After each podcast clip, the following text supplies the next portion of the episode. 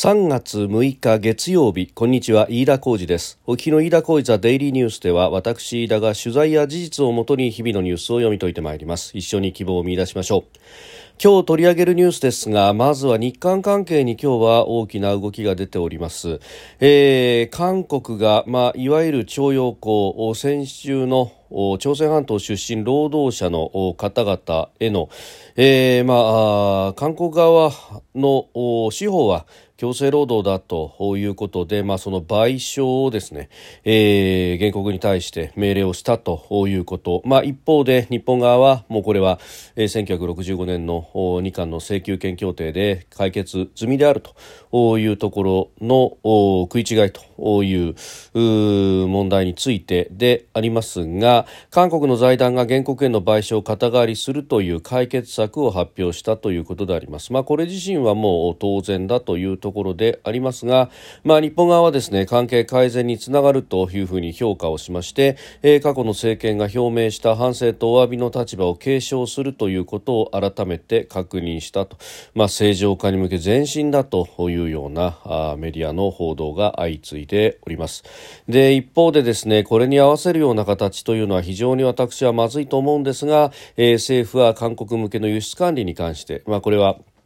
えー、北朝鮮等々にですね、えー、軍事転用のリスクがある素材を韓国に輸出する際の、えー、輸出管理の厳格化解除へ、えー、二国間の協議を行うということが出てきております。えー、それからあ中国ですけれども全人代、えー、全国人民代表大会というものが北京の人民大会堂で5日昨日ですね開幕をしました。でその中で、えー、国防予算が前年比7.2%増ということで金額にしますと、えー、1兆5537億元日本円に直しまして30兆5000億円余りという金額を計上しております。収録しておりますのが3月6日日本時間の夕方6時40分というところです。すでに東京の市場閉まっております。日経平均株価の終値は先週末と比べまして310円31銭高2万8237円78銭で取引を終えております。終値で2万8000円台回復は去年の12月15日以来およそ2ヶ月半ぶりということであります。前の週末アメリカの株式市場主要指数が揃って大幅上昇したということを受けまして、東京でも運用リスクを取る動きが広がったということでありました。えー、さて日韓関係であります。えー、このいわゆる徴用工、まあ、先週の朝鮮半島出身労働者、まあ、その大多数は募集に応じた形で来た方々で、えー、実際に、まあ、当時のですね日本政府が、うん、強制的に徴用したという例は非常に少ないということも言われておりますけれども。まあ、この、まあ、賠償をですね、えー、韓国の司法、最高裁にあたる大審院が下したという話についてであります。まあ、被告企業、日本企業側はですね、えー、日本政府の主張と歩調を合わせる形で、えー、1965年の日韓請求権協定日韓基本条約によってすで、に解決済みであるということになっております。で、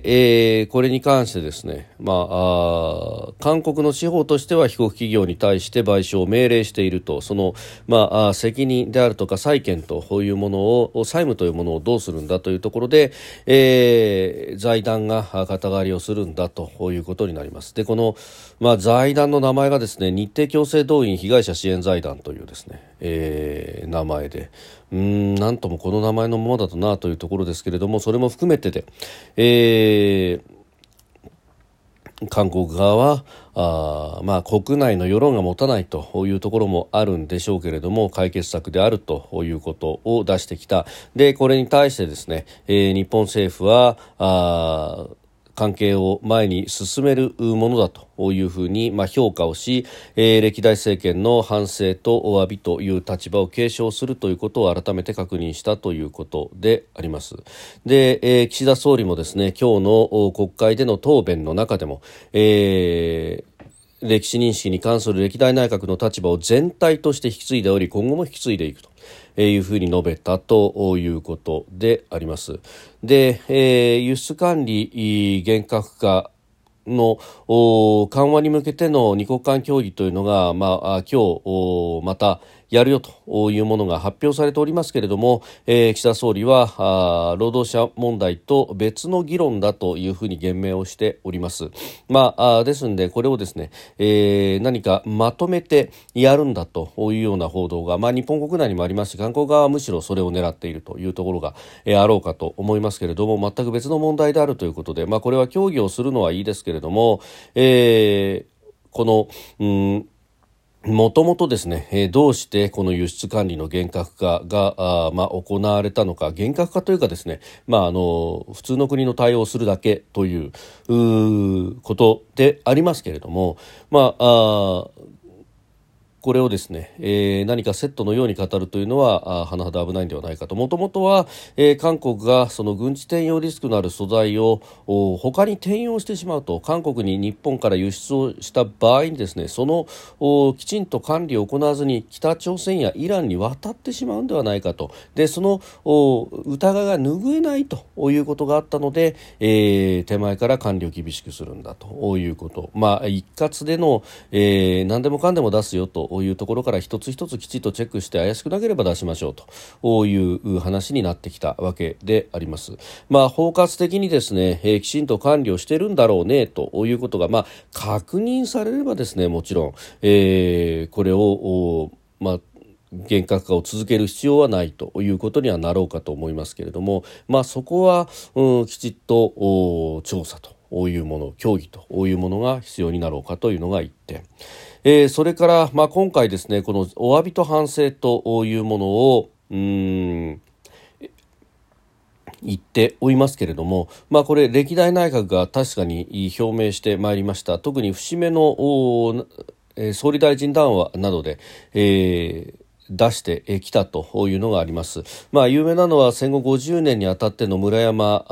内閣総理大臣談話というものがあり、えー、まあ、ここでですね、まあ、お詫びと反省という形で、えー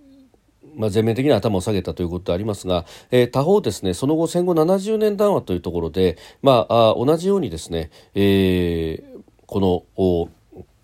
詫びと反省という文言はあ確かに使っております。で、えー、もちろんですねこの痛切な反省と心からのお詫びの気持ちとまあえー、これはですね、えー、我が国は先の大戦における行いについて繰り返し痛切な反省と心からのお詫びの気持ちを表明してきました。で、えー、その思いを実際に行動で示すためインドネシアフィリピンをはじめ東南アジアの国々台湾韓国中国など隣人であるアジアの人々が歩んできた苦難の歴史を胸に刻み戦後一貫してその平和と繁栄のために力を尽くしてきました、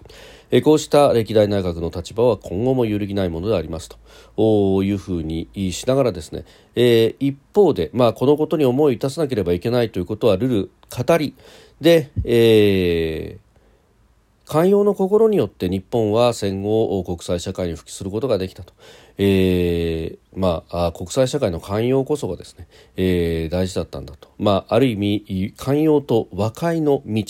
ということを言いそして、まあ、今後もですね未来の世代に対して、えー、このお詫びと反省にという言葉にとらわれての分断というものが、えー、国と国との間に起こってはいかんだろうと、えー、もうすでに敵味方に分かれるという時代ではなく、えー、もちろん我々が過去にしたことというものに対対しては直視をしなければいけないけれども、えー、それをまあ寛容の心によって、えー、共に繁栄をしようというふうに手を携えてきたこの70年余りの歴史というものに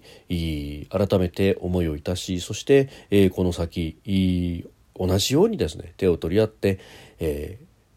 日本社会並びに国際社会というものを平和で、えー、開かれそして自由で開かれたものに、え保っていこうではないかということが謳われてきたこの一連の文脈の中でのお詫びと反省というものであれば、えー、いいんでしょうけれども、まあ、岸田さんはというか、まあ、この日本政府あるいは外務省というところはうんむしろこのお詫びと反省という言葉のみを使ってですね、えー、日本国内向けには、え、歴代内閣のおお詫びと反省を継承してるんだから。当然最新のものとしての、えー、安倍政権の戦後70年談話のニュアンスというものも含めてだというふうに説明をしそして韓国側には、えー、過去の体制に対してのもう平身低頭のお詫びと反省なんだというものも見せられると、まあ、ある意味、えー、外交上のレトリックタームシ色の解決策というところでありますが、まあ、過去にはですねこのタームシ色の部分で、えー、何度も韓国側に煮えを飲まされたということもあります。まあうん今回のこの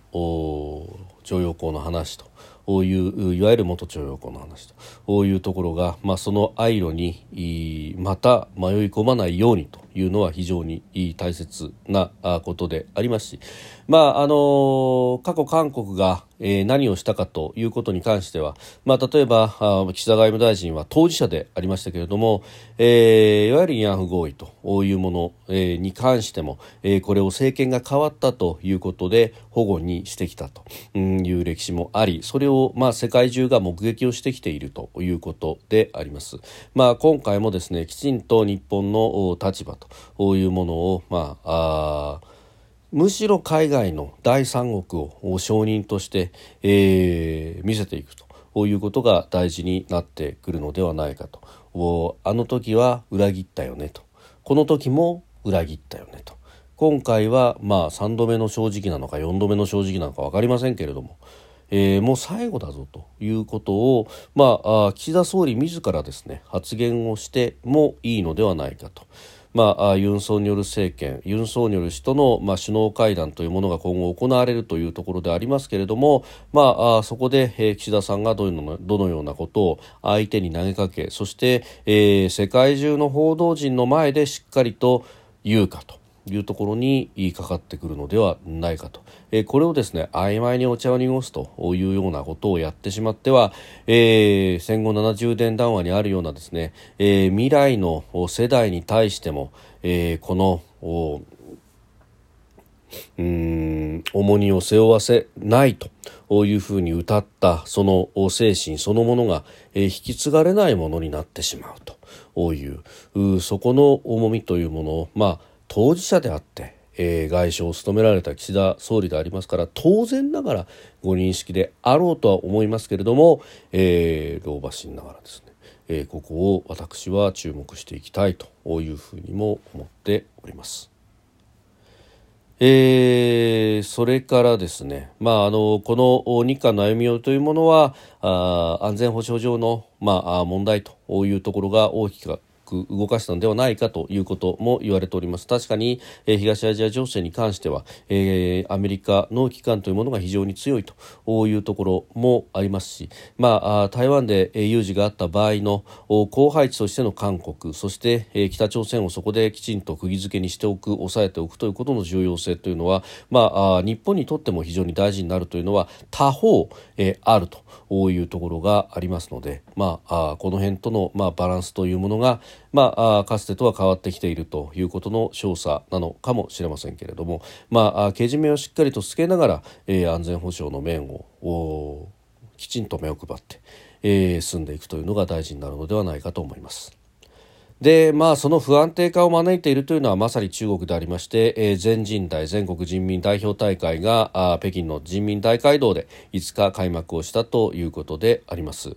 まああのー、メディアによってはですね、えー、中国の国会に当たるというような、えー、書き方をするというところがありますが、まああのそもそもの選挙は行われておりますけれども、おこれが公正で、えー、民意をきちんと反映したような形の選挙なのかというと非常に疑問でもありますしまたですね、えー、こうして国会と名の付くもので決めたことがじゃあ、えー、日本やあ他の先進国のようなですね、えー、国権の最高機関たる国会というものなのかというと、まあ、これはもう地名のりですけれども中国の憲法にもですね、えーすべてが、すべてを党が領導するのであるということが書かれておりますので、えー、国会であろうが、中国政府であろうが、中国人民であろうが、す、べ、て、えー、党があこれを、この上、上にいると。いうのが中国のシステムですから、まあ、その意味でもですね、えー、国権の最高機関たる日本の国会と並び称すというのは、えー、そもそもがミスリーディングであろうと最近最近はさすがに、えー、あまり使わなくなってきたのかもしれませんけれども、まあ、まだまだ共同通信であるとか、えー、そうした書きぶりのところはあると。こういうところですんで、まあ一言まずは、えー、申し添えたいところであります。で、その上でですね、まあまだこれ開幕したばかりです。13日、来週の月曜日まで行うと。いうことになっておりますが、まあ、その冒頭でですね、えー、李克強首相があ政府活動報告という、まあ、施政方針演説にあたる演説を行ったということで、まあ、ここでですね、えー、経済成長率目標5%前後という目標を出してきたと、まあ、かつてはですね10%だとかあるいは歩8、歩7なんて言って、えー、8%を保つ7%を保つということをしないと国民の不満が、えー、爆発してしまうんじゃないかというようなことが言われておりました、まあ、それから考えるとですね、えー、だいぶ違った数字になってきてるなというところです、まあ、ちなみに2022年の実,、えー、実績はというとゼロコロナ政策などなどの混乱があって、えー、3%にとどまったというところがありますので、まあ5%でも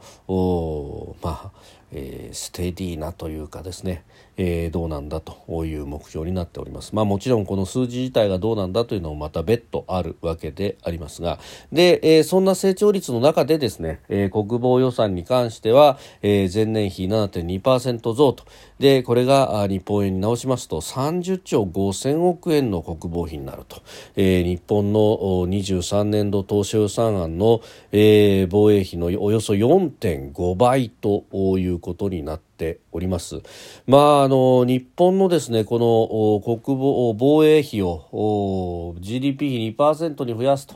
いうところまで行こうとすることに対しても、まあ、あ軍拡だと戦争の足音が聞こえるんだということを批判する向きはですねじゃあこの中国はどうなんだというのは、えー、きちんと言及しなければいけないだろうと思いますしこれをですね話し合いによってうんぬんというのはいささかお花畑の議論になってしまうのではないかと、えー、かつてアメリカ大統領を務めたセオドア・ルーズベルトも交渉の時はテーブルにつく時はですね、えー、背中に棍棒を持っておけと。握手をしながらも蹴り合うというのが外交だと、まあ、後ろにですねこうパワーというものが背景になければなかなか交渉が進まないというような場面もあると。もちろんかつてそのセオドア・ルーズベルトが生きたようなですね19世紀後半から20世紀初頭のような、えー、弱肉強食からは、え、国際法が整備されてある程度の公平さ公正さというものを、え、国際政治の中でも追求できる環境にはなった。とはいええー、力によって現状変更するという国が出てくるという、えー、そしてそれによってですね国土が蹂躙され、えー不当に国民やあるいはインフラが破壊をされ、え、殺戮されてしまうということがウクライナの地を見ればわかるわけであります。まあ、こうしたことを考えるとですね、えー、日本もきちんと備えなければならないし、まあ、話し合いでということであるならばですねまず文句をつけるべきは日本なんであろうか、えー、中国なんだろうか。自明の理ではないかと思うところであります。飯田浩司デイリーニュース月曜から金曜までの夕方から夜にかけてポッドキャストで配信しております。番組ニュースに関してご意見感想飯田 TDN アットマーク Gmail.com までお送りください。飯田浩司デイリーニュースまた明日もぜひお聞きください。飯田浩司でした。